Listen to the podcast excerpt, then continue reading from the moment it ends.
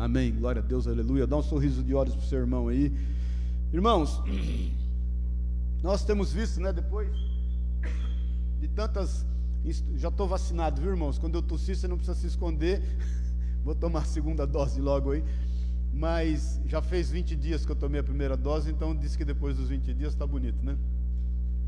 Mas depois de todos os ensinos de Paulo, né, aos Colossenses, nós lemos, estudamos muito sobre isso, falamos bastante sobre isso. Esse tema, esse tema é inesgotável, né? É, Paulo fala muito da centralidade de Cristo, de quanto Cristo é o centro de todas as coisas, né? Fazendo cair por terra todo pensamento contrário a isso, todo, toda autossuficiência. E Paulo vem caminhando, perdão, para para a parte final desta carta, ministrando sobre alguns princípios, né? Falamos nos dois últimos cultos que eu ministrei sobre o princípio de autoridade, né, que foi muito importante. Falamos sobre os casais, o respeito entre o marido e a esposa e vice-versa, o pai e os pais e os filhos, os filhos e os pais. E hoje eu quero falar de um outro princípio que Paulo fala bem, porque afinal de contas, por mais que ele tenha ministrado, falado, ensinado, instruído os irmãos ali de Colossenses, ele deveria trazer a aplicação de tudo isso, não é verdade? Por isso que princípios são importantes, são fundamentais, são os fundamentos da nossa vida. E, e, e, um outro princípio muito relevante que Paulo fala aqui, a semana que vem eu vou falar de outro, que é, da, que é do. do é, já já eu lembro. que é outro, outro, esse princípio que Paulo fala, que nós vamos meditar hoje aqui, que é extremamente importante, é o princípio da oração. Porque, irmãos, se nós não tivermos uma vida com Deus e caminhando no centro da Sua vontade, e tendo com Ele um relacionamento, e, e não fundamentarmos isso como princípio na nossa vida, as demais coisas elas, elas, elas vão perdendo valor. Porque relacionamento é tudo, não é verdade? Um relacionamento com o Senhor e aquilo que Ele tem para conosco é extremamente importante. O princípio que eu vou falar semana que vem é o princípio da responsabilidade. São três princípios: de autoridade, de oração e de responsabilidade. E é, é tremendo aqui que, se você buscar nessa tradução na NVT, mas em outras traduções, a gente presta bem atenção aqui em três verbos, que é o dedicar ou perseverar, né? Que é o vigiar e que é o agradecer. Então, a nossa vida de oração, ela sempre vai passar por isso, por perseverança, por dedicação, né? por vigilância, nós temos que vigiar, e por ter um coração grato, agradecer ao Senhor. Então, eu tenho uma frase que eu acho muito legal aí do Max Lucado, vou pedir para colocar aí, acerca de oração, que diz assim: o poder da oração não está naquele que a faz, está no poder de quem a escuta. Porque por muitas vezes nós entendemos que a nossa eloquência, a nossa forma de ser, né, ou, ou aquilo que a gente, a forma como a gente coloca, eu já, né, muitas vezes a gente tem que tomar cuidado, porque numa reunião de oração a gente está mais orando para os outros ouvirem do que para Deus ouvir, né? E a oração, a força dela não reside em quem está fazendo a oração. É muito comum, às vezes, as pessoas quererem que só determinada pessoa ore por elas é comum isso, o que não é certo, inclusive, na verdade. É óbvio que você tem que ter muito zelo e cuidado e prudência com quem impõe a mão sobre a tua vida, né? Você não deve permitir que alguém ou que você não conheça ou qualquer pessoa esteja impondo as mãos sobre você. Mas é, é extremamente importante você também, quando reconhecendo que há mais pessoas que, que gozam, que têm essa autoridade, que também orem. Amém, queridos? Porque nós não podemos ter o orador de preferência, o orador privilegiado. Nós temos que buscar diante de Deus aquilo que é a vontade dele e nos submetermos a quem está orando por nós, porque a oração não reside o poder dela de quem está orando, mas sim de quem está ouvindo essa oração. Amém? Nós já vimos tantas coisas acontecerem. Eh, eu sempre falo, Deus é Deus dos improváveis, né? Muitas coisas simples acontecerem através do poder e da manifestação de Deus. Agora, Paulo nos orienta aqui, não só esses três aspectos, mas ele fala de quatro aspectos que eu quero compartilhar com você essa manhã, porque ele, ele fala da perseverança, ele fala de, de vigiar, ele fala de agradecer. Ah, esse menino tem futuro aqui, vai ter batismo hoje aí. É, e depois ele fala de um outro aspecto que nós vamos meditar, mas a, a, primeira coisa, irmãos, é a gente entender o quanto é importante nós estarmos nos dedicando e perseverando na oração.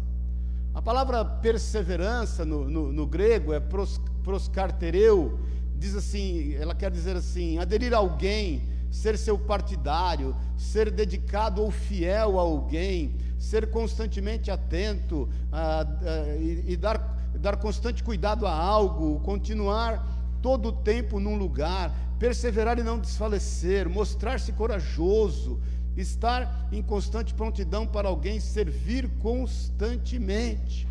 Eu entendo que quando nós temos perseverança, o primeiro passo é você tomar posição em saber quem realmente você é. Falamos muito sobre identidade, chamado vocação e propósito, não é verdade?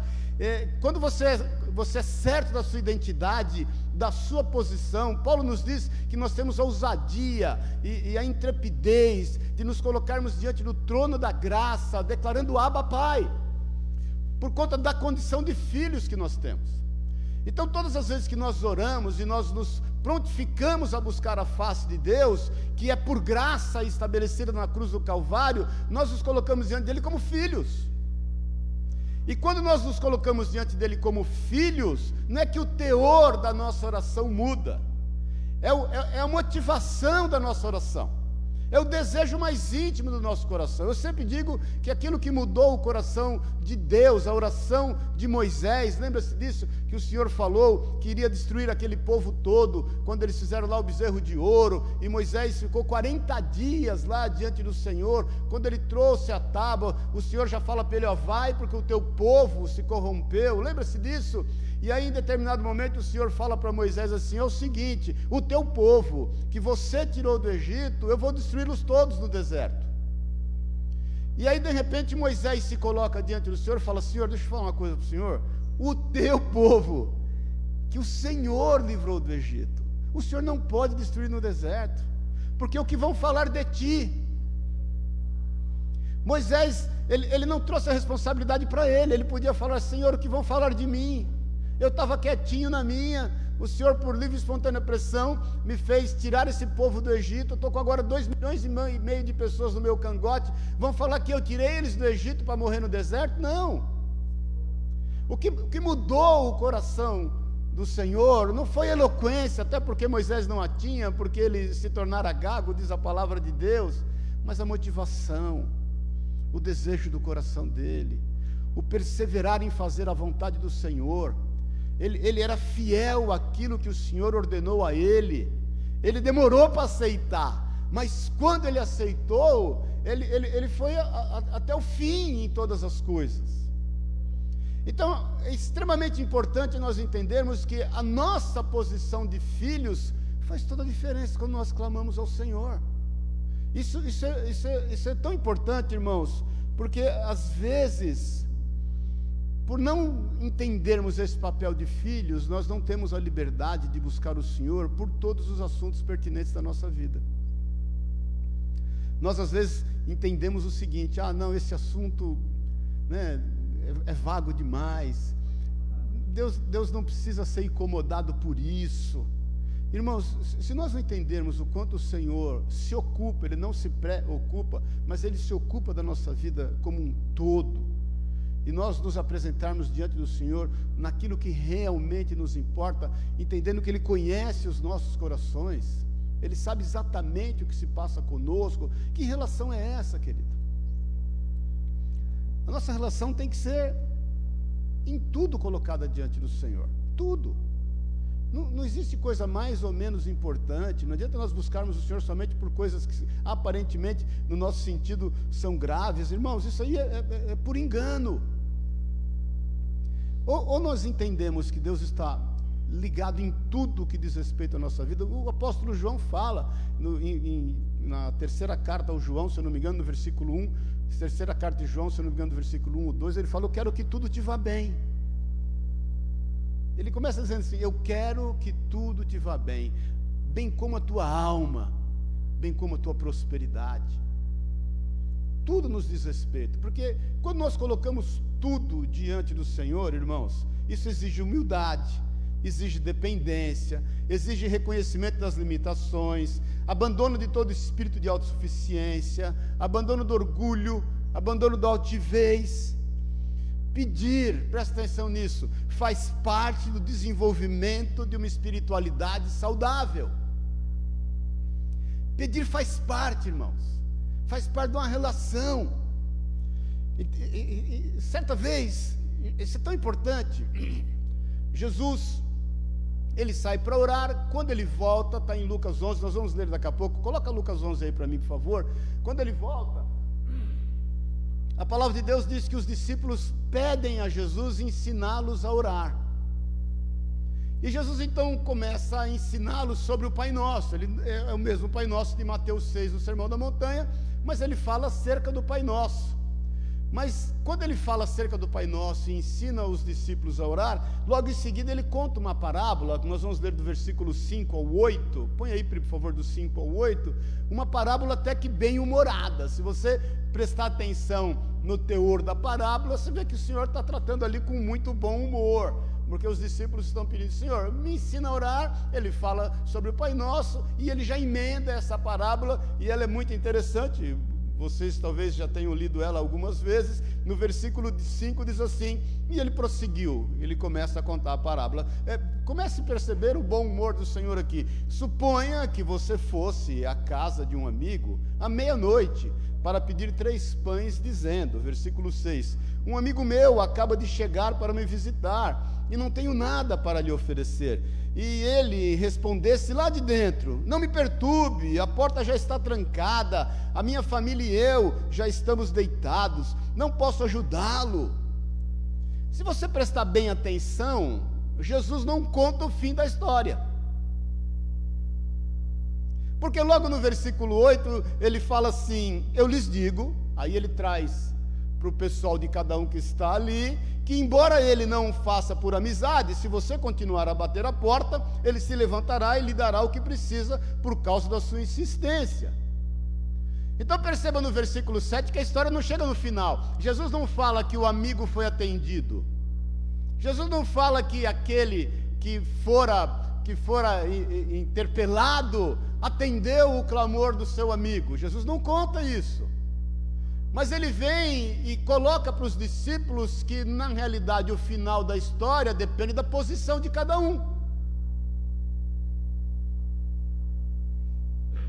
Porque ele diz assim: olha, se você insistir, se você perseverar, se você se dedicar a buscar o que você precisa, e vão falar a verdade, era um fato corriqueiro, uma coisa simples de ser resolvida. Aquele amigo poderia dizer: não, meia-noite, não vou incomodar o meu amigo. Até porque, irmãos, entenda o contexto de casa na época. Não era uma casa com divisórias, com quarto, sala, cozinha. Não, era um, era, era, era um lugar de poucos metros quadrados. Geralmente os pais ficavam no fundo desse, desse, desse ambiente, né, desse cômodo. O banheiro não era dentro e os filhos ficavam tudo, e, e dá-lhe ter filho, né? Não tinha Netflix na época, e os filhos tudo na frente, e até que ele chegasse à porta, até que ele, ele tinha que acordar a família inteira. Ele começava acordando a mulher, ele acordava os filhos, porque ele tinha que passar por cima dos filhos para poder pegar o pão para poder levar. Mas Jesus traz a responsabilidade do fim da história para aqueles que estão ouvindo, perguntando acerca de oração. Ele, ele, ele traz para eles, por isso que ele, no versículo 8 ele fala: Eu lhes digo que, embora não faça por amizade, se você. Ele olha para cada um dos discípulos e fala: Se você continuar a bater a porta, ele se levantará e lhe dará o que precisa por causa da sua insistência. É o Senhor nos incentivando a buscar do Senhor tudo que nos diz respeito, ainda que seja algo corriqueiro. Eu por muito tempo orei por vaga em estacionamento de shopping, irmãos. Hoje, graças a Deus, eu tenho meu cartãozinho de idoso. Está mais fácil. Mas quantas vezes, Senhor, em nome de Jesus, vai à minha frente, arruma uma vaga lá para mim, porque né, eu preciso parar. Agora os shoppings estão mais tranquilos. e, e coisas que você, ah, mas isso é banal demais. O que, que é banal? Defina banal. Porque, irmãos, tudo é uma questão de prioridade e importância. Então, eh, perceba que o pedido, o pedido nessa parábola daquele homem é uma situação corriqueira, inesperada e simples de ser resolvida. Quantas coisas corriqueiras e que de repente são inesperadas na tua vida, e até mesmo simples de ser resolvida, você não envolve o Senhor. Deveria envolver deveria, deveria envolver. Irmãos, eu, eu não sei você, eu, eu, eu oro até para qual roupa eu vou pôr. Dependendo do meu compromisso e horário que eu vou ter no outro dia, eu já separo a roupa à noite. Eu, eu gosto de pensar pouco de manhã, eu, eu deixo as coisas tudo arrumadas à noite, para de manhã eu só acordar, tomar meu café, tomar orar, né? Tomar meu, ter o hábito de orar antes de, de levantar da cama. Mas irmãos, e nós temos que aprender a colocar isso diante do Senhor. Amém, querido? Que direção tomar? Que atitude ter? Eu estava falando com, um rapaz que, que eu treino lá, o personal, e, e ele falando acerca de muitas vezes ter, ter, ter que se controlar, né? Antes de falar alguma coisa, antes de tomar uma atitude, eu falei para ele: tudo na vida é respirar. A gente tem que aprender a respirar antes. Não é verdade? Antes de qualquer coisa, respirar, colocar diante do Senhor, pedir a Ele uma direção naquilo que nós vamos ouvir, naquilo que nós vamos ver, no que nós vamos falar, que são situações corriqueiras. E se nós não, não desenvolvermos um relacionamento em função disso, querido, quando a situação grave bater a porta, nós vamos agir da mesma forma que corriqueiramente nós temos agido. Consegue entender isso? Agora, interessante que, para espanto de quem está pedindo, batendo na porta, o amigo coloca empecilho. E aí você vem me dizer assim: não, mas de repente eu parei de orar por assuntos corriqueiros, porque eu percebi aparentemente que o Senhor não me ouve. Sabe por que barreiras são importantes? Porque empecilhos muitas vezes são importantes para filtrar o que é prioridade ou não. Porque tem coisa que vão falar a verdade é supérfluo. O que vai definir o fim da história dessa parábola é o quão importante aquele pão era naquele momento para a pessoa que estava pedindo. E para a pessoa, ele não estava pedindo para ele, a quem ele ia dar o pão. Quando eventualmente a gente se depara com, entre aspas, o silêncio do Senhor, uma barreira, ou seja lá o que for, e entenda que isso é importante para a gente filtrar se realmente isso é uma prioridade ou não por menor que seja a situação.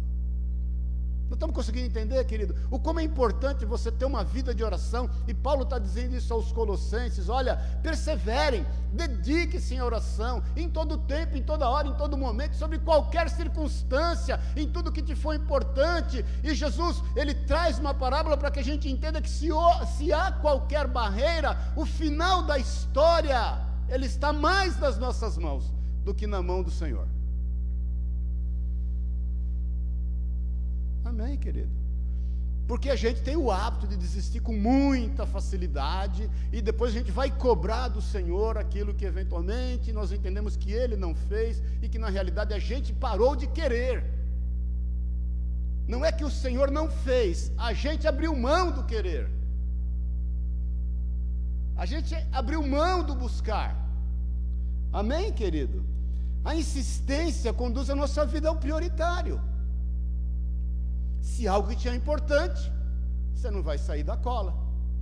Eu me lembro quando era pequeno, eu sempre gostei, gostei de pedir muitas coisas, né? Pedia, pedia, pedia. E meu pai principalmente. E eu lembro, não sei o que eu fiz, devo ter, boa coisa não foi, porque meu pai estava em greve comigo lá, eu vi que ele estava meio de lado comigo, e no outro dia ele vinha para a cidade, porque na época onde eu morava, lá no bairro do Limão, a gente se referia ao centro da cidade como a cidade, como se lá fosse interior, e era, né? E, e aí e aí eu, eu, ele com meu irmão vinham para a cidade, no outro dia de manhã e eu né, gostava do cachorro quente da cidade. E eu falava para ele assim: pai, traz um cachorro quente para mim. E meu pai meio que me ignorando, porque eu devia ter aprontado alguma coisa, sabe-se lá o quê. E aí o que, que eu fiz? Eu tive a estratégia de escrever bilhete. Aí escrevi bilhete no, no, aparelho de barbear dele, coloquei. Escrevi bilhete na escova de dentes dele, coloquei. Escrevi bilhete no negócio do café que ele tomava, coloquei. Não esqueça do meu cachorro quente. Não esqueça do meu cachorro. Com muita contra a vontade do meu pai, porque até porque ele estava né, de greve comigo, o cachorro quente chegou. A insistência, irmãos, vai declarar sua prioridade. Então, vamos falar a verdade: tem muita coisa que não aconteceu, não é porque Deus não quis fazer, é porque você não quis mais. Bom dia. É porque você abriu mão.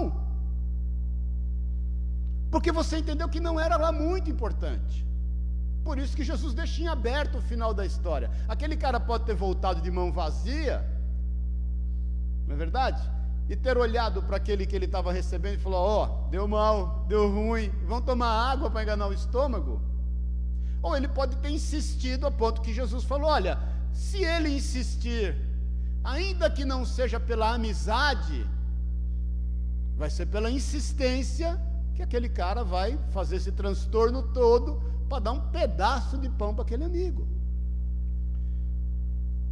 Tremendo porque ele termina o ensinamento, Lucas 11, de 9 a 13, que a gente conhece de cor e salteado, e agora você tem um entendimento melhor quando ele termina esse ensinamento, que ele fala assim, portanto, dá para por aí, Lucas 11, de 9 a 13, assim, portanto eu lhes digo, peçam e receberão.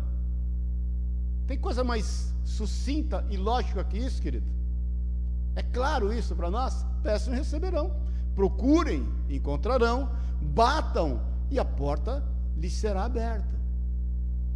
O que, que acontece que a gente, quando a gente não recebe? Porque você parou de pedir. O que acontece quando você não encontra? Porque você parou de buscar. E por que, que a porta não abriu? Porque você parou de bater. Pois todo o que pede, é Jesus quem está falando, querido. Todo, pois todos que pedem, recebem todos que procuram encontra, e para, que, e para todos que batem a porta é aberta. Aí você pode dizer, ah, mas tem coisa que eu pedi, pedi, Deus não fez. Aí você se depara com a soberana vontade dele. Oramos para que o Filipe fosse curado e estivesse vivo. Mas acima de tudo, oramos para que ele fosse salvo e passasse a eternidade com o Senhor. Aí nós nos deparamos com os nossos limites e a soberana vontade de Deus. Eu já orei por muita pessoa enferma que não foi curada, mas eu já orei por muitos que já foram curados. Eu vou parar de orar por curar. Eu já orei muito para a ressurreição de pessoas. Teve uma menina que da igreja que na época faleceu, os pais me avisaram, eu me atirei para lá onde elas estavam, eu fiquei uma hora e meia, duas horas do lado dela orando pela ressurreição dela. Ela não ressuscitou. Eu vou parar de orar para que mortos ressuscitam? Não, é a soberana vontade de Deus, é o meu papel, é o nosso papel. Ele continua aqui no versículo 11: Vocês que são pais, respondam, Jesus está dizendo. Se seu filho lhe pedir um peixe, você lhe dará uma cobra. Ou se ele lhe pedir um ovo, você lhe dará um escorpião. Ou seja, o pai sabe dar boas coisas aos seus filhos. Então, naquilo que nós não fomos atendidos, é porque não era boa coisa.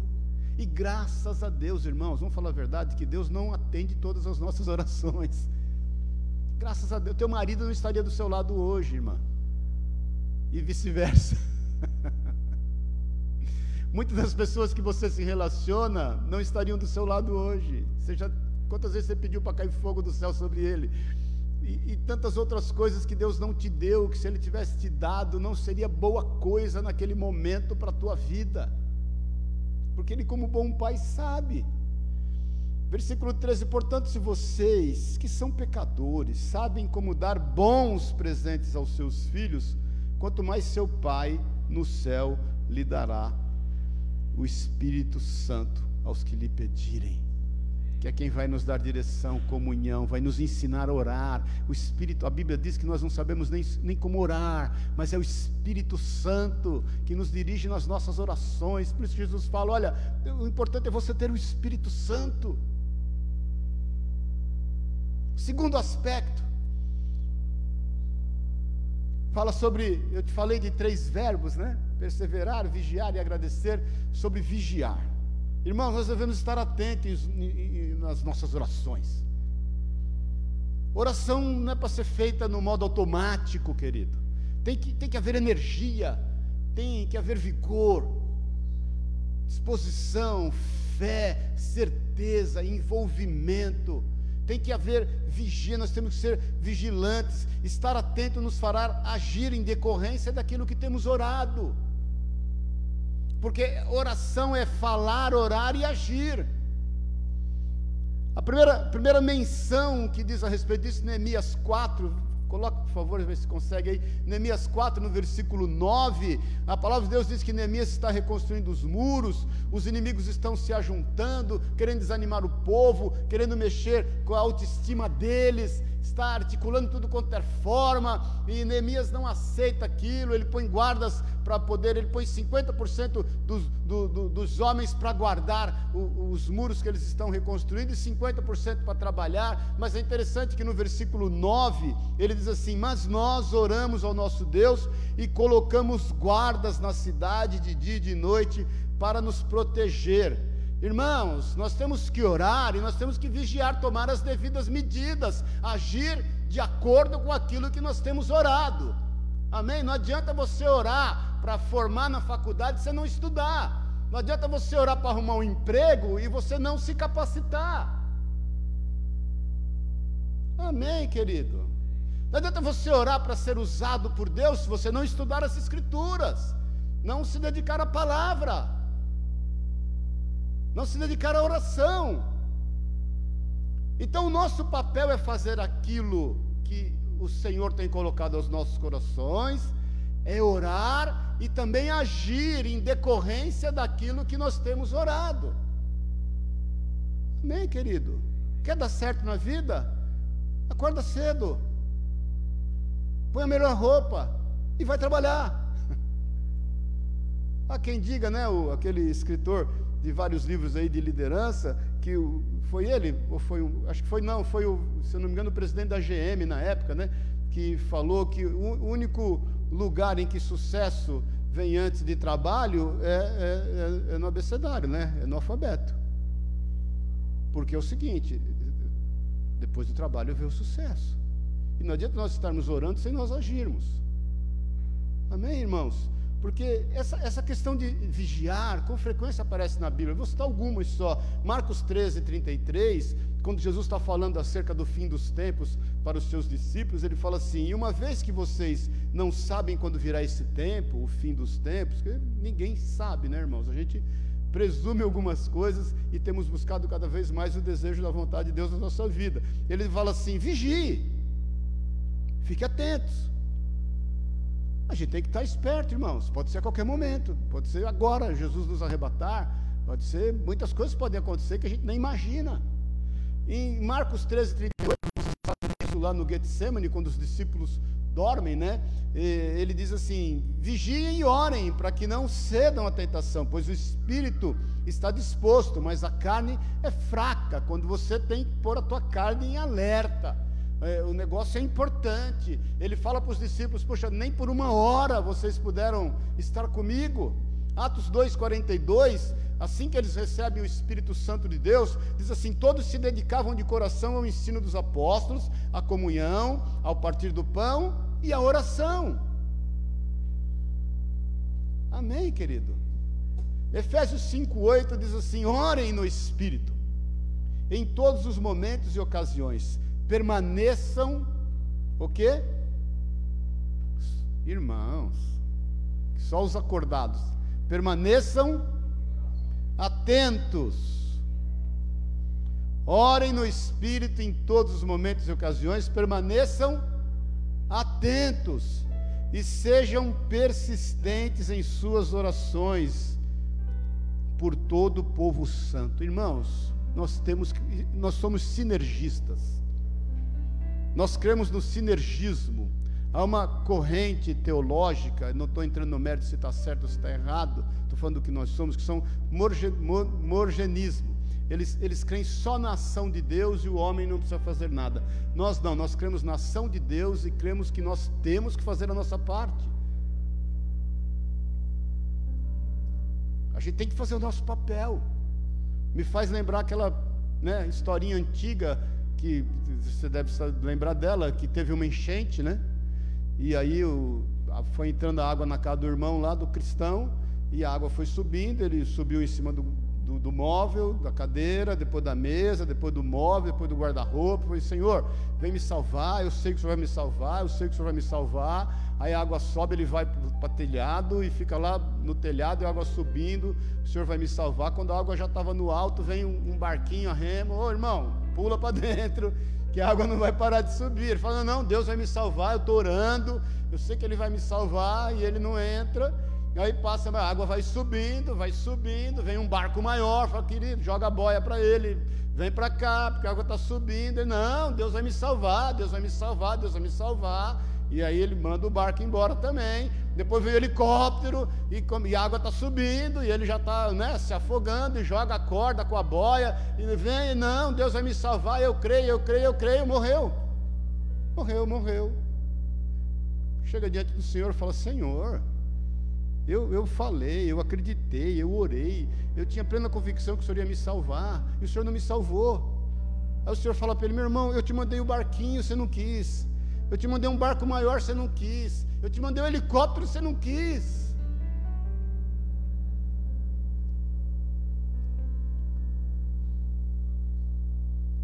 Sabe, irmãos, muitas vezes a gente, eu vejo irmãos que, ah, não, porque não preciso tomar remédio se eu orei. Escuta, querido. Foi Deus quem deu sabedoria ao homem para desenvolver todas as medidas. Então não anda de elevador, não anda de carro, anda de jegue, anda a pé. Você fala, não, não vou andar de elevador, é a mesma coisa. Eu creio que a, a medicina é a misericórdia de Deus para nós. E nós temos que fazer bom uso disso, porque tudo procede de Deus, todas as coisas criadas procedem do Senhor. Tudo foi criado, deixa eu te falar, está tudo criado, nem tudo ainda foi descoberto.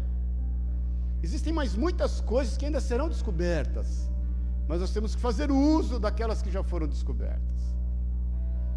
Terceiro aspecto, gratidão. Nas nossas orações, nós devemos ter um coração grato. Grato pelo simples fato, simples e importante fato de sermos chamados filhos de Deus. Nós temos que entender aquilo que era destinado a nós, o lugar onde Deus nos tirou e o lugar onde nós estamos. Nós já estamos, queridos. Nós já vivemos o reino. Nós somos do Senhor. Nós temos vida eterna. Isso é incontestável, isso é inabalável. Ninguém pode nos tirar das mãos do Senhor. Nós temos que ser grato todos os dias. Falamos insistentemente sobre isso. Paulo fala muito em Colossenses. Falamos, eu vou, eu vou te relembrar alguns versículos que Paulo fala em Colossenses sobre gratidão. Capítulo 1 de Colossenses que nós estudamos, versículo 3 e o versículo 12. O 3 diz assim: Sempre oramos por vocês e damos graças a Deus, o Pai de nosso Senhor Jesus Cristo. Versículo 12: E sempre deem graças ao Pai, Ele os capacitou para participarem da herança que pertence ao seu povo santo, aqueles que vivem na luz Olha quantas coisas nós aprendemos em Colossenses. Colossenses 2,7. Me lembro dessa ministração até hoje. Aprofundem nele suas raízes, e sobre ele edifiquem a sua vida. Então sua fé se fortalecerá na verdade que lhes foi ensinado, e vocês transbordarão de gratidão. Colossenses 3, versículo 15: Permitam que a paz de Cristo governe o seu coração pois, como membros do mesmo corpo, vocês são chamados a viver em paz, e sejam sempre agradecidos. Versículo 17: E tudo o que fizerem, ou disserem, façam em nome do Senhor Jesus, dando graças a Deus o Pai por meio dele. Filipenses 4, 6.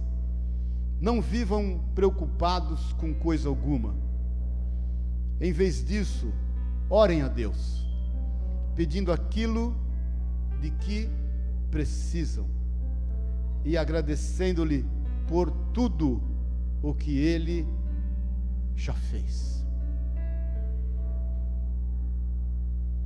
Sabe o que é necessário para gratidão? Boa memória. Boa memória. Visão do que seria de nós se não fosse o Senhor. Em quarto lugar, e nós estamos terminando. Eu gosto muito dessa parte aqui, que é o versículo 3. Ele fala assim: Orem também por nós. Colossenses 4:3. Para que Deus nos dê muitas oportunidades de falar do segredo a respeito de Cristo. É por esse motivo que eu sou prisioneiro.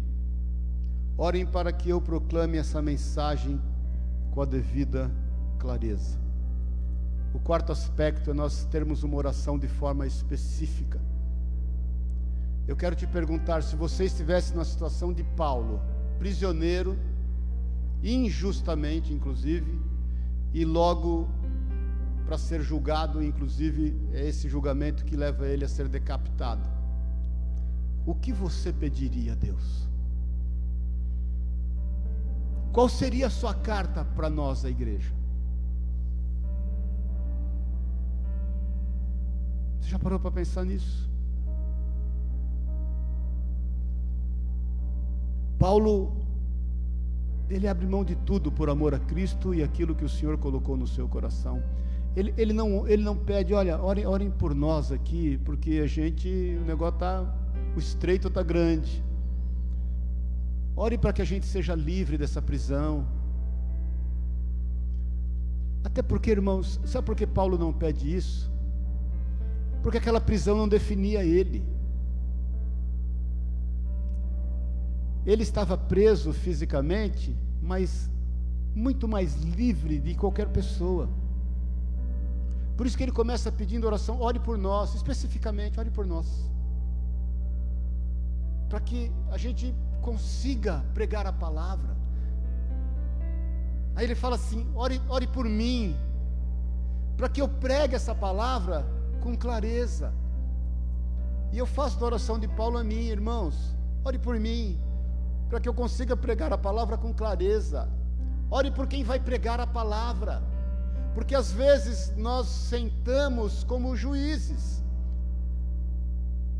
como aquele, aquela, aquele, aquele programa que você vira a cadeira ou não vira, como que é lá aquele do, da música? Não, não, Roda Viva é do seu tempo.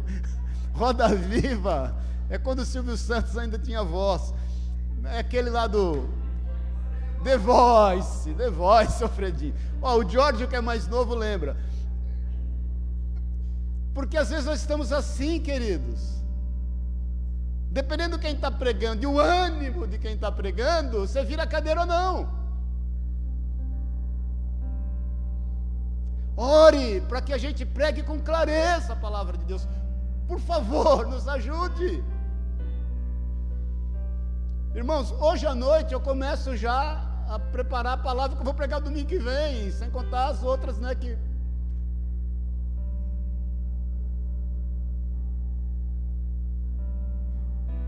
Posso falar uma coisa aqui de irmãos? Estamos irmãos? Tem vezes que eu preparando a palavra, eu vou é quatro vezes no banheiro.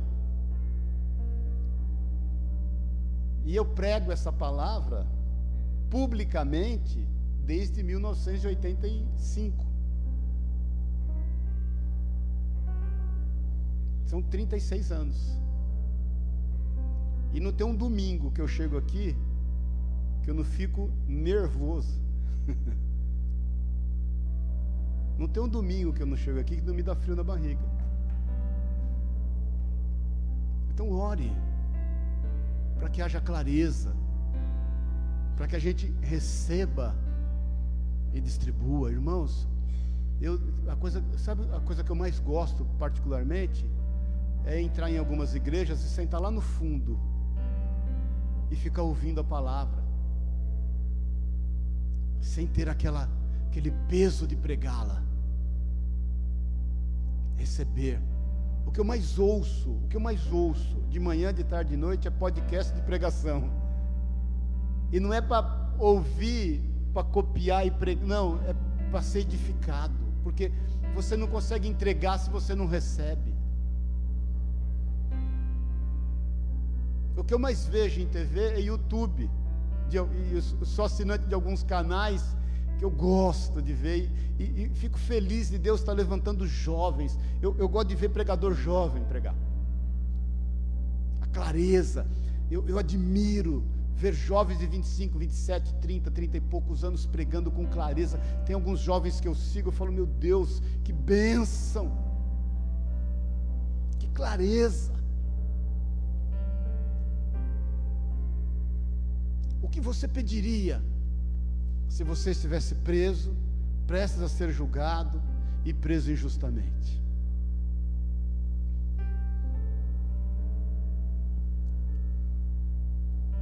Muitas vezes, irmãos, as nossas orações são vagas e elas são gerais, elas não são específicas. Se o teu problema é unha do pé encravada, seja específico é importante a unha do seu pé. Eu creio que muitas vezes as nossas orações elas são vagas, elas são gerais, elas não são específicas por falta de fé. Senhor, tu sabes, o Senhor sabe o que é importante, a tua palavra diz que antes que a palavra toque os meus lábios, o Senhor já sabe o que eu vou falar, então é o seguinte, toma conta aí, e glória a Deus, aleluia. Não se esqueça da parábola de insistir, de bater, de procurar, de prioridade.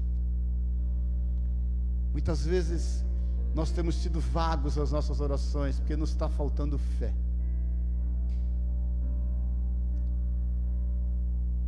Nós temos que orar para que a vontade de Deus seja feita aqui na terra não é para que a nossa vontade seja feita no céu. Pedir, irmãos, faz parte de um relacionamento saudável. Eu gosto de cozinhar, vocês sabem disso. Tenho cozinhado pouco até. Só eu e a Sueli, né? E, então é mais barato às vezes comer fora. É, mas eu várias vezes eu percebi, eu, eu tenho, eu preparo as coisas tudo meio que visão de, de, de produção, né? Deixo tudo meio no jeito para ir preparando.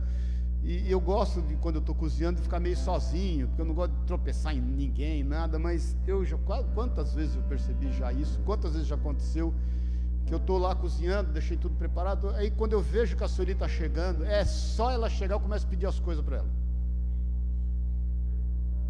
É só chegar. Eu ouço a vozinha, amor, pega isso, amor, pega aquilo. E, e vou falar, já está dentro do meu layout, vai, já está dentro do meu, do, da forma que eu organizei tudo. É fácil ir lá pegar, mas não, ela chegou, eu peço, vou pedindo, vou pedindo, vou pedindo, vou pedindo, porque pedir faz parte da relação. Eu quero terminar com uma frase que ela é tremenda, ela, ela, ela, ela é de um arcebispo do século XIX de Dublin o nome dele é Richard Trent. Ele diz assim: orem. Não, não. Põe a frase aí. Essa é a de Paulo. Consegue por aí, Pri? Tá pondo aí? Deixa ele, ela pôr, porque. Não, esse é do Max Lucado, é outro. Vamos ficar em pé em nome de Jesus.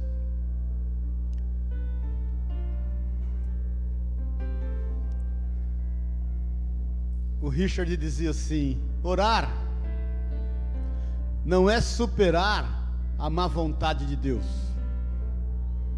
antes é apropriar-se de sua boa vontade.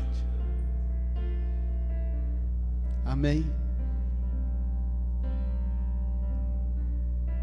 E eu quero te perguntar, antes de nós tomarmos a ceia, como tem sido a tua relação com o Senhor? A tua relação com o Espírito Santo de Deus?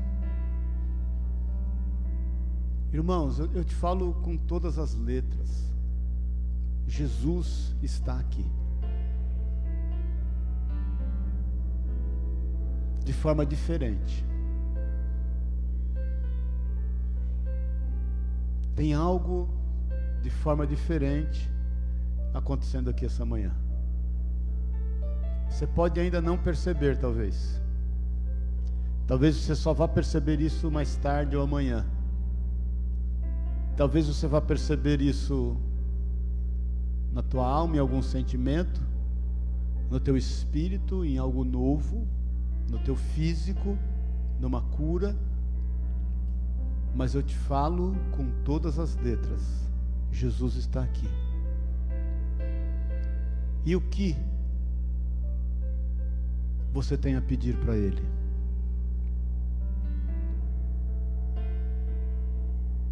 Talvez seja o momento de você pedir algumas coisas que você de repente abriu mão. Sabe, irmãos, nós temos nós temos uma porta de escape para as nossas frustrações, sabia? A porta de escape das nossas frustrações chama-se planos novos. Quando nós nos deparamos com as dificuldades dos planos e eles não acontecem no nosso tempo, segundo o nosso entendimento, para nós não nos sentirmos tão frustrados, sabe o que a gente faz? Vai para planos novos. E aí nós vamos acumulando pseudo frustrações, na esperança de que em algum momento uma porta vai se abrir e a gente vai se esquecer daquilo que passou. Presta atenção nisso, deixa o Espírito Santo ministrar teu coração. Talvez esta manhã seja o momento de você perceber a presença de Jesus aqui no nosso meio e pedir a Ele algo que você, para não se frustrar ou não se ferir, lá atrás você abandonou.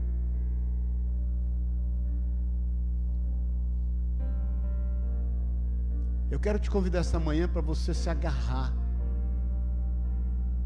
naquilo que te é importante, para você prescrutar a tua memória agora. Talvez basura canta lá. Talvez hajam coisas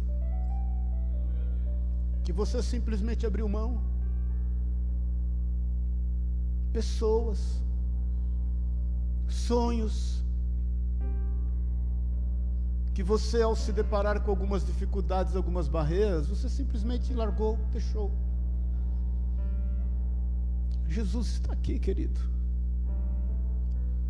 Essa é a manhã de ceia, nós celebramos a ressurreição e a vida de Jesus, nós declaramos a sua volta, por isso que toda ceia nós declaramos Maranata, Maranatá, ora vem Senhor Jesus. Jesus quer te curar das frustrações. Jesus quer te curar das tristezas que tem te abatido.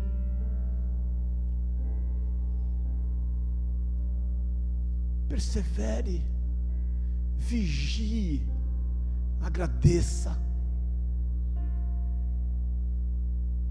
Seja específico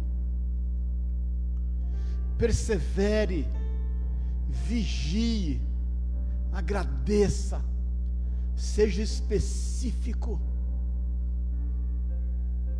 Naquilo que você for específico, não ponha ordem de grandeza, presta atenção nisso. Não ponha ordem de grandeza naquilo que você está sendo específico, seja somente específico. Que te frustrou? Se você nesse instante consegue se lembrar do que te frustrou, do que te entristeceu, é porque é algo que o Senhor ainda quer fazer na tua vida. Foi você que deixou de bater. Foi você que deixou de importunar.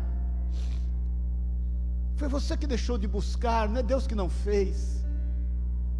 É você que deixou de incomodar o amigo à meia-noite. É você que traçou projetos e planos segundo só os, a tua forma de ver. E se esqueceu que aquele que estava ali sempre esteve disposto a te atender, ainda que fosse por insistência. Porque, irmãos, presta bem atenção e nós vamos orar. E você que está nos assistindo da mesma forma, em nome de Jesus, presta bem atenção nisso. Se existem alguns planos, se existem alguns sonhos que eles não fazem mais parte da tua vida, se eles já não significam nada mais para você, se você percebe que isso que você tanto queria naquele momento e tanto buscava já não te diz mais respeito, é porque aquilo realmente já passou. Por isso que os empecilhos são bons para filtrar o que realmente é prioridade e o que é supérfluo. Então, se tem algumas coisas que você nem se lembra, fala, puxa, como é que eu pude querer isso? Como é que eu pude buscar isso? Como é que eu pude orar acerca disso? Glória a Deus, você colocou diante do Senhor, os empecilhos, fru, fru, é, é, é, os empecilhos filtraram, mas Mas, eu gosto do mas. Se há ainda um resquício que seja, uma linhazinha que seja, segurando aquilo que está lá dentro, escondido, no fundo da caverna. E você pode ver essa linhazinha e levantá-la, por mais frágil que ela seja. E ela está ligada a esse desejo, esse sonho. Eu te falo com todas as letras. Hoje é dia de você ver o agir de Deus na tua vida, para realizar. Então creia, creia.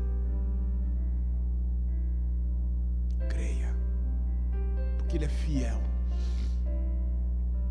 Em nome de Jesus. Eu peço a Deus para que você saia daqui cheio de vida. Eu peço ao Senhor para que você saia daqui cheio de esperança. Eu peço ao Senhor para que você saia daqui perseverante, confiante, sabendo da tua posição em Cristo, e entendendo que os impossíveis para o homem são possíveis para Deus. Tudo reside em Cristo.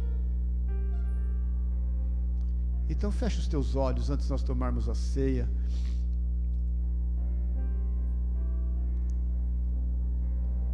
Coloque diante do Senhor isso que o Espírito Santo te traz à memória agora. O que é que o Espírito Santo está te trazendo à memória agora? Rabachore canta sai. O que é que o Espírito Santo está trazendo à tua memória agora? Esses, esses sonhos contidos, esses desejos profundos, esses desejos autênticos verdadeiros, genuínos. Olha, irmãos, se você estudar o livro de Esdras, você vai perceber que quando eles lançam os fundamentos, já Neemias tinha reconstruído os muros, e eles lançam os fundamentos da construção do segundo templo. A palavra de Deus diz que houve entre eles um grande júbilo, festa, choro, alegria. E no decorrer do livro você vai estudar, você vai ler que as oposições, as dificuldades, os problemas fizeram aquela obra parar. Ela parou. Alguns estudiosos dizem 14, outros 17 anos. Eu tenho inclusive um estudo, são 21 estudos só sobre essa questão. Mas houve um tempo deles retomarem a obra.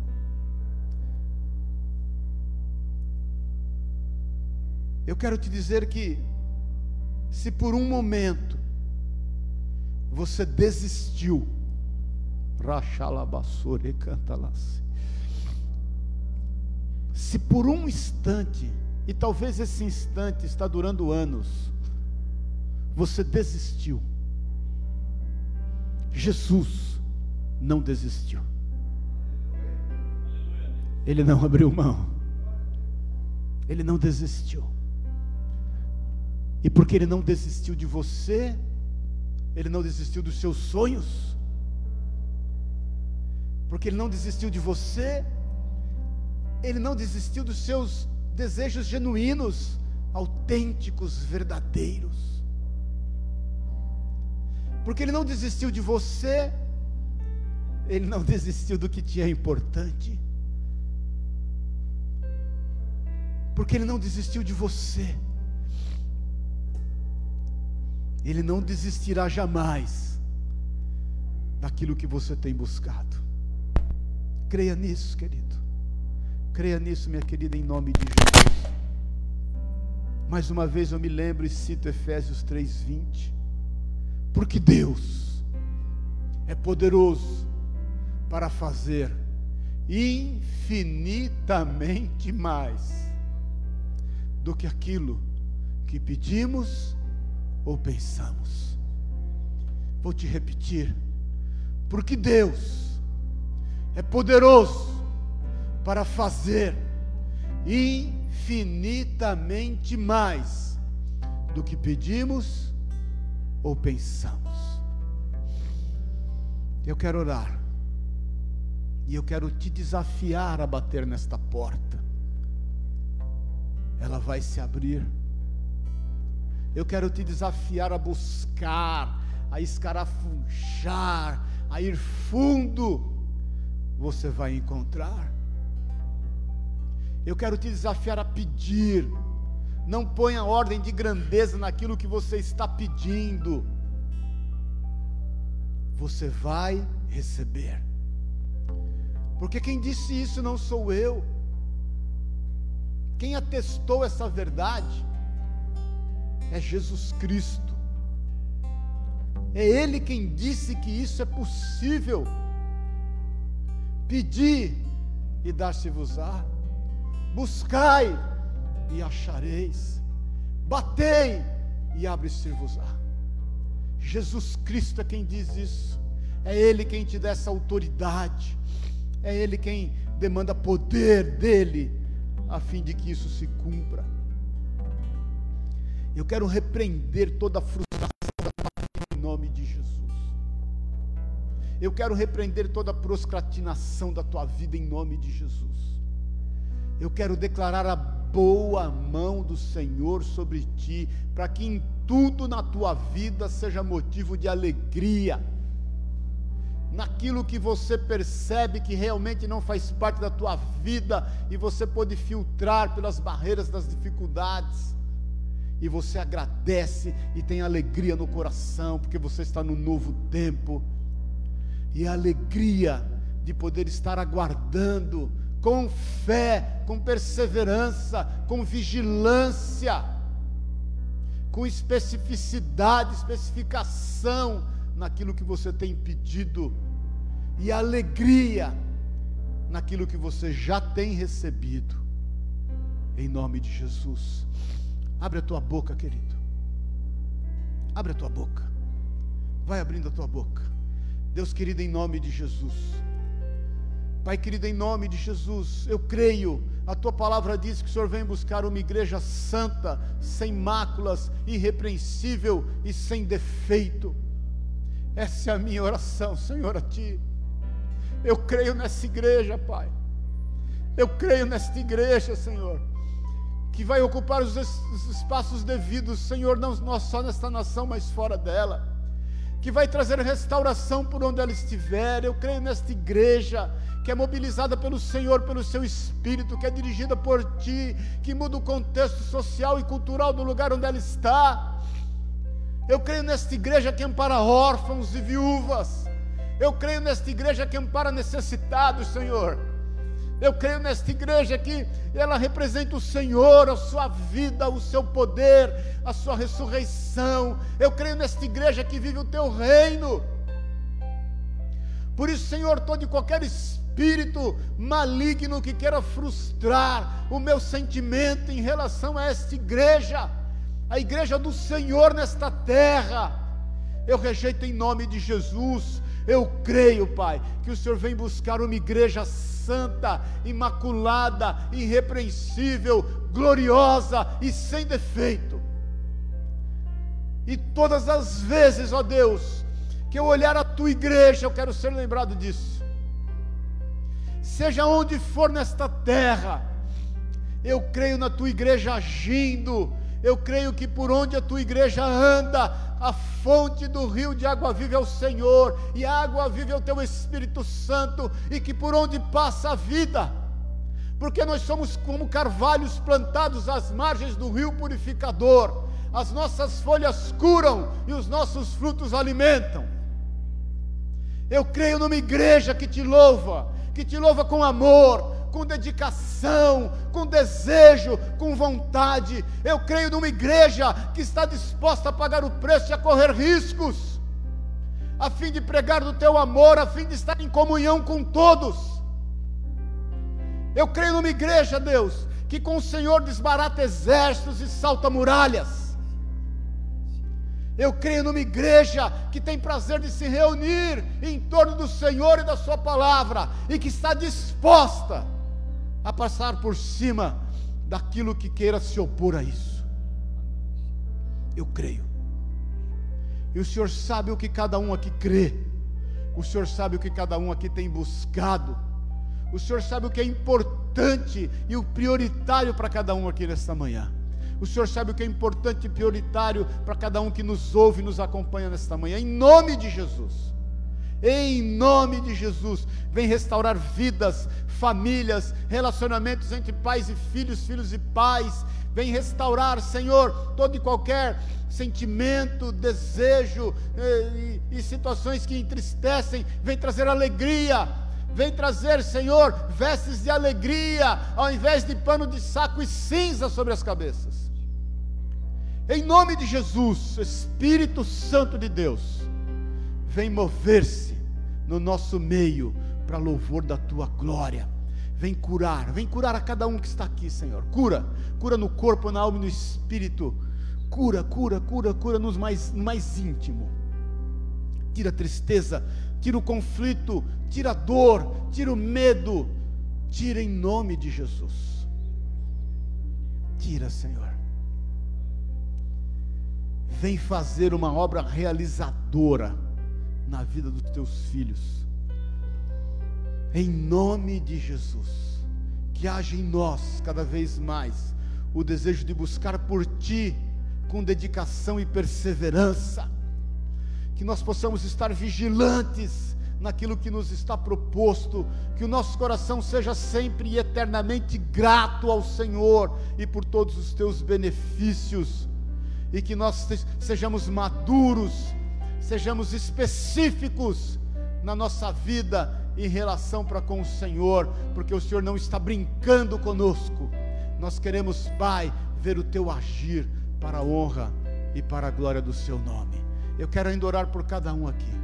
Todo espírito de abatimento, todo, toda apatia, toda tristeza, todo, todo medo, tudo que eventualmente tem feito qualquer um aqui retroceder, eu declaro, foi desfeito agora que haja o Espírito vivificante, vivificante na vida dos teus filhos, que nós estejamos celebrando esta ceia com convicção de que o Senhor é vivo, ressurreto, vai voltar para nos buscar, que nós possamos saber que o Senhor está sentado conosco nesta mesa, isso é uma promessa tua, onde dois ou mais se reúnem no seu nome, o Senhor ali está. Que nós possamos celebrar esta ceia, declarando que o Senhor é Deus, é vivo, é realizador de sonhos, porque os sonhos que estão nos nossos corações nasceram primeiro no seu coração, e eles vieram fazer morada em nós, até que eles se tornem palpáveis, que nós possamos ver os nossos sonhos serem materializados diante dos nossos olhos, a fim, a fim de que o teu nome seja glorificado e exaltado, e todos vejam que o Senhor é o Deus presente, é o amigo certo nas horas incertas, é o socorro bem presente na hora da angústia, no tempo da tribulação, para que todos glorifiquem ao Senhor e declarem que só o Senhor é Deus, em nome de Jesus, amém. E amém, amém, glória a Deus, aleluia, você crê nisso? Aleluia.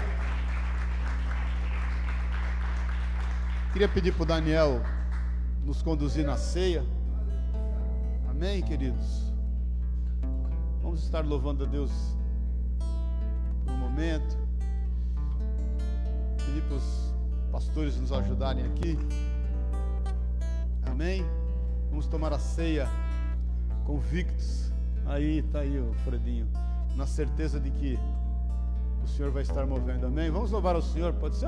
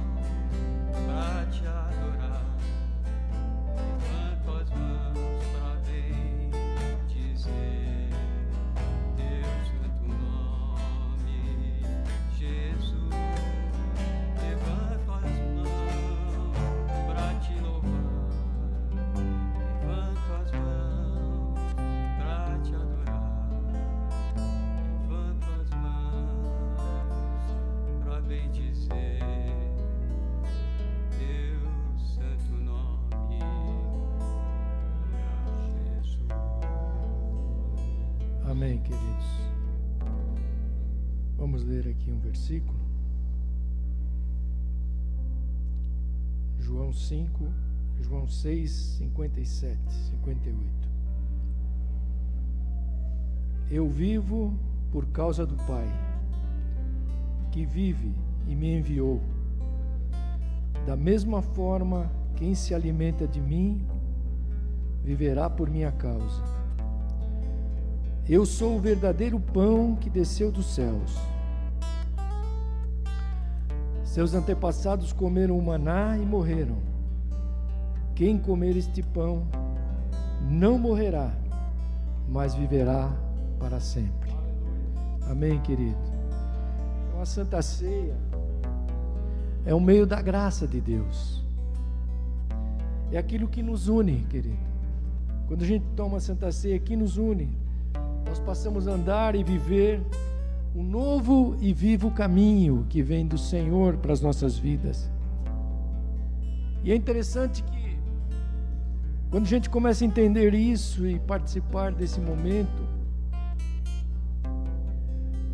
há uma decretação sobre a nossa vida, por isso que é importante. Todas as vezes que a gente come este pão, bebe este cálice, há uma confirmação, querido, que tudo aquilo que nos separava, todo o pecado que realmente nos separava, foram rompidos pela abundante graça de Jesus. Então, a Santa Ceia tem esse aspecto maravilhoso de Deus. Não é a gente só vir aqui expressar a dor, o sofrimento de Jesus, isso podemos fazer sim, mas é entender, querido, que todas as estruturas de opressão da nossa vida foram rompidas e quando nós tomamos a ceia, nós nos lembramos disso, que todas as coisas foram rompidas, tudo aquilo que nos prendia nos tirou, e através de Cristo, todas as suas promessas estão agora sobre a nossa vida. Aleluia. E se tornam realidade em nós, como o Maurício pregou aqui hoje. Ele termina aqui dizendo para a gente orar aqui: Aquele que come este pão viverá para sempre. Significa o que é isso, querido? Que não vamos morrer fisicamente? Não, mas significa que agora nós temos a vida de Cristo, querido. Aleluia. Então toda vez que nós que nós comemos a ceia, nós nos lembramos que a vida de Cristo está em nós. Aleluia. Então, nada pode te impedir de participar da Santa Ceia, querido. Nada. Aleluia. E eu entendi aqui que a preparação que a gente precisa ter para participar da ceia, alguns dizem, ah, você precisa se preparar, né? ah, semana e tal. Eu entendi aqui, querido, que a nossa preparação, sabe qual é? É a confiança naquilo que Cristo fez. Aleluia. Então você pode participar, crer que esta vida do Senhor está sobre a tua vida. Então, pega este pão, tome este cálice e creia que Jesus está sobre a tua vida e que Ele te comprou, que Ele te livrou e quebrou todas as estruturas que te prendiam. E hoje nós só celebramos aquilo que Jesus já fez por nós. Você crê nisso nesta manhã, querido? Então vamos orar aqui, agradecer a Deus. Aleluia. Orando pelo pão. Vou pedir aqui para o Pacífico fazer essa oração pelo pão. Senhor, nosso Deus e Pai, em teu nome, Jesus, apresentamos esse pão, Pai, que simboliza a sua carne oh Pai, que simboliza, Pai, a vida sobre nós, Pai. E por isso, meu Pai, estamos todos juntos aqui em comunhão, Pai, como corpo, Pai. Oh Pai, para renovar nossa aliança contigo, Senhor. E nos fortalecermos, Pai, na tua presença até a tua vinda em nome de Jesus. Entendendo, Pai, que as nossas vidas pertencem ao Senhor e teremos, Pai, em nome de Jesus, a vida eterna através do teu sangue e do teu pão. Por isso, Pai, nós apresentamos, Pai, esse pão e consagramos ao Senhor em o nome de Jesus. Amém. Glória a Deus. Vou pedir para a Ruth orar pelo cálice.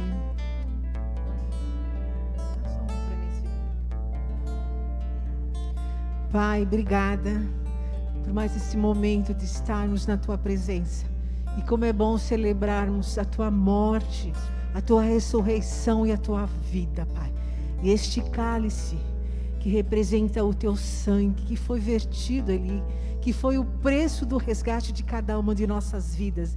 Ele possa estar sendo marcado em cada coração, trazendo um ânimo forte, trazendo uma paz, trazendo uma alegria, trazendo uma perseverança, trazendo uma gratidão, Pai, porque a tua palavra diz que o Senhor realmente é poderoso para fazer muito além daquilo que pedimos ou pensamos.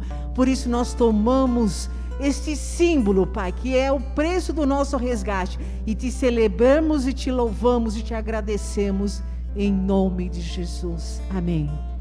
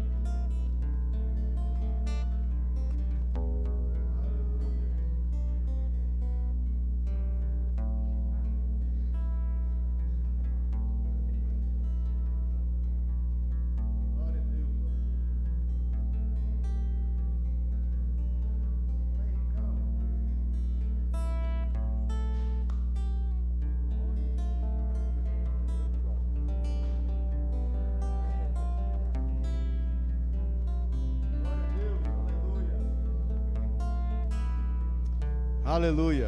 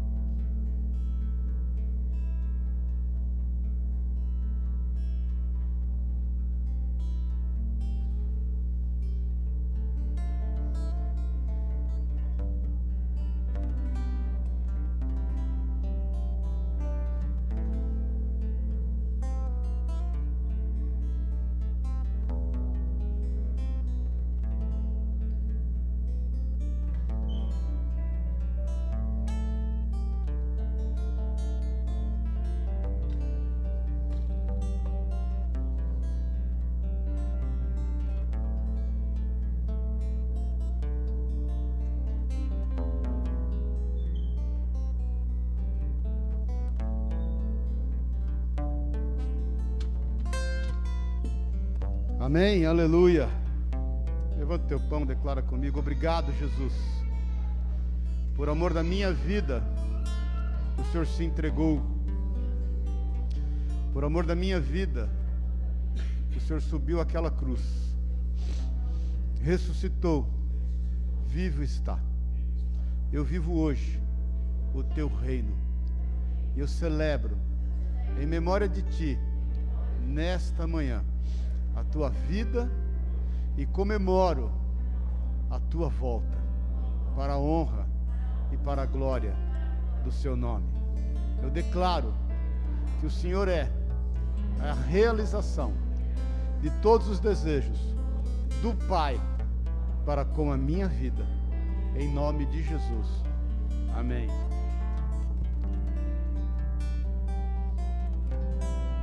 Aleluia, glória a Deus.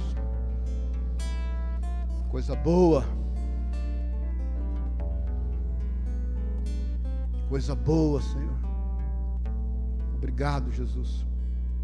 Obrigado. Obrigado pela comunhão. Obrigado pelo amor que nos une e nos traz aqui.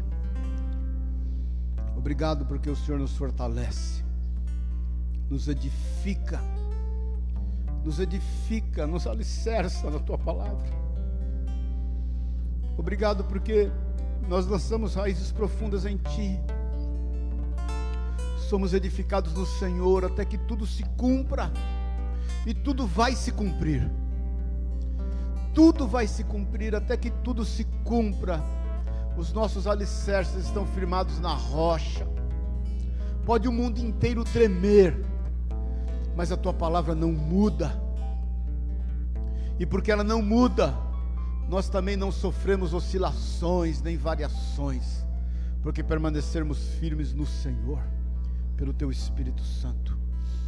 Declara comigo, obrigado, Jesus, porque o Senhor derramou por mim o Teu sangue, que me deu vida eterna, que me livrou de mim mesmo, que me limpou dos meus pecados, que fechou a boca do acusador eu sou teu, eu sou livre para viver os teus sonhos e aquilo que o Senhor tem colocado em meu coração, para a honra do teu nome, em nome de Jesus.